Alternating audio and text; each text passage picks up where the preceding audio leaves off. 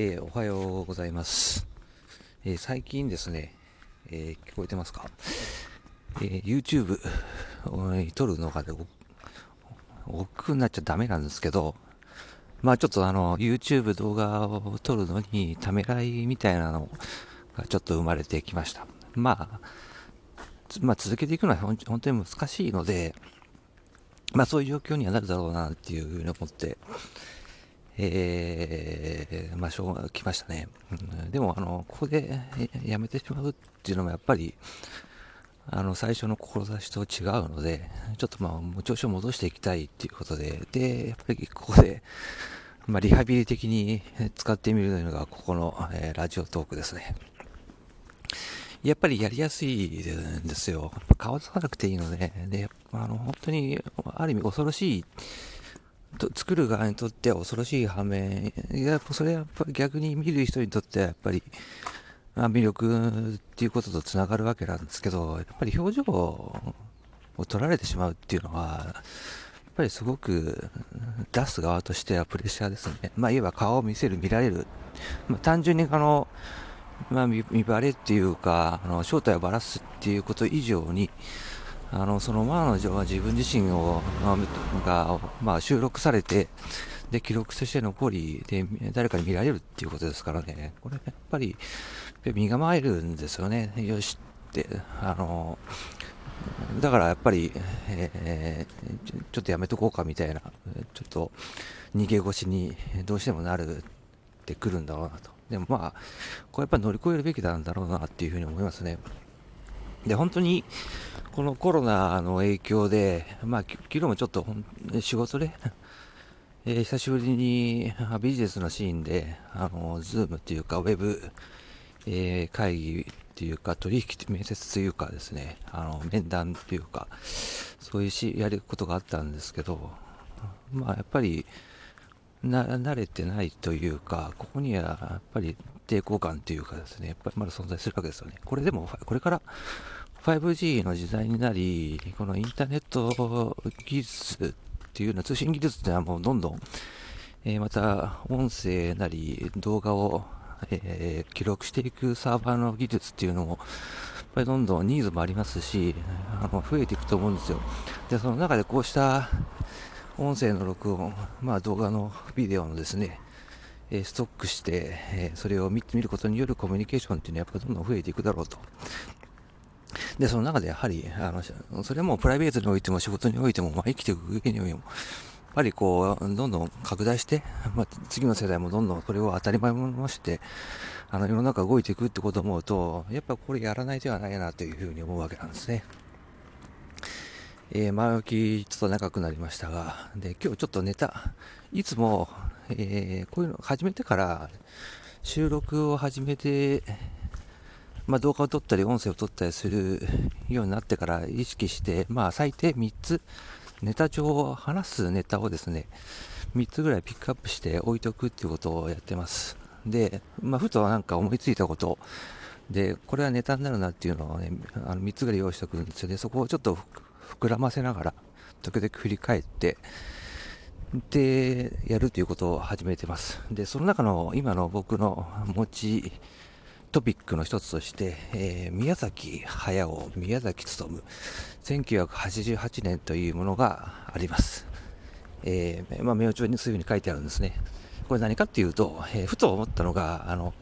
宮崎駿さん、えー、まあ、アニメーションの本当に日本を代表する監督ですよね。僕も本当に子供の頃から出会って、ジブリ作品はやっぱり全部見てますよね。あの、見落とすってことじゃなくて何か、新作も含めて見てますね。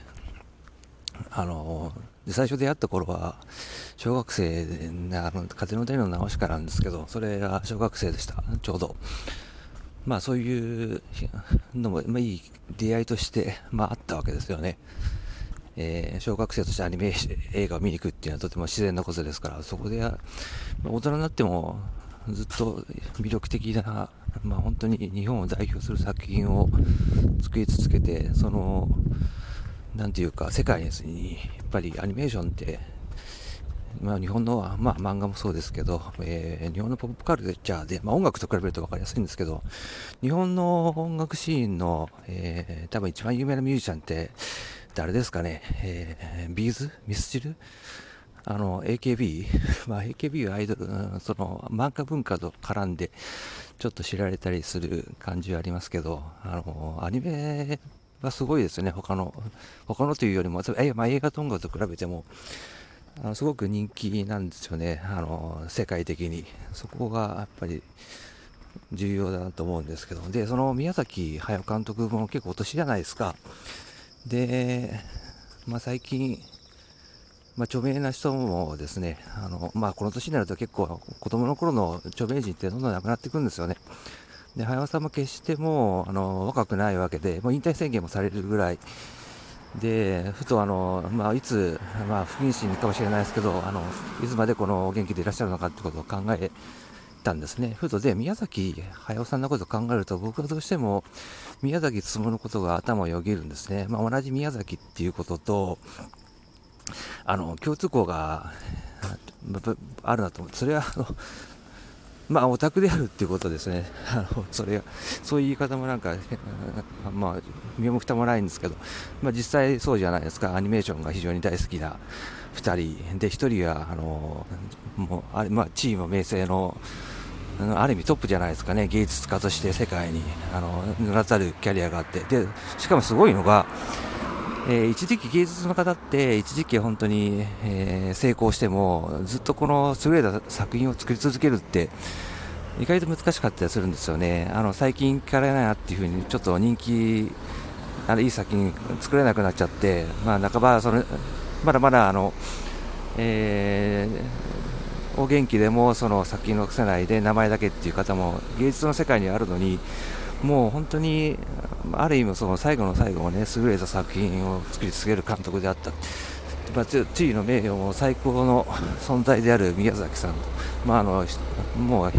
連続殺人の犯人が同じ名前っていうことでアニメーションが好きだったっていうオタクっていうところでの、えー、つながりっていうのがなんかまあそのことは言う人も少ないですけどねただ僕が出会った時の1900 88年っていうのが、この彼が宮崎勉が事件を起こした1988年っていうのは、実はですね、あの隣のトトロが公開された年なんですよね。で、それもちょっと印象的だなと思ってまして、というのは、隣のトトロの作品、女の子2人と、えー、トトロという妖怪が、えー、主人公の映画なんですが、あの、裏ストーリーなんかちょっと、で、本当は2人は死んだんじゃないか、もしくはその原作となっているのが、少女2人は、えー、何か事件で亡くなった少女への、えー、鎮魂みたいなことが裏と、まことしやかにちょっと語れる向きがあるんですね。で、トトロのストーリー見られた方はご存知だと思うんですけども、あの、ラストのシーンで、そもそもお母さんが病気で、あの、心配で、あの、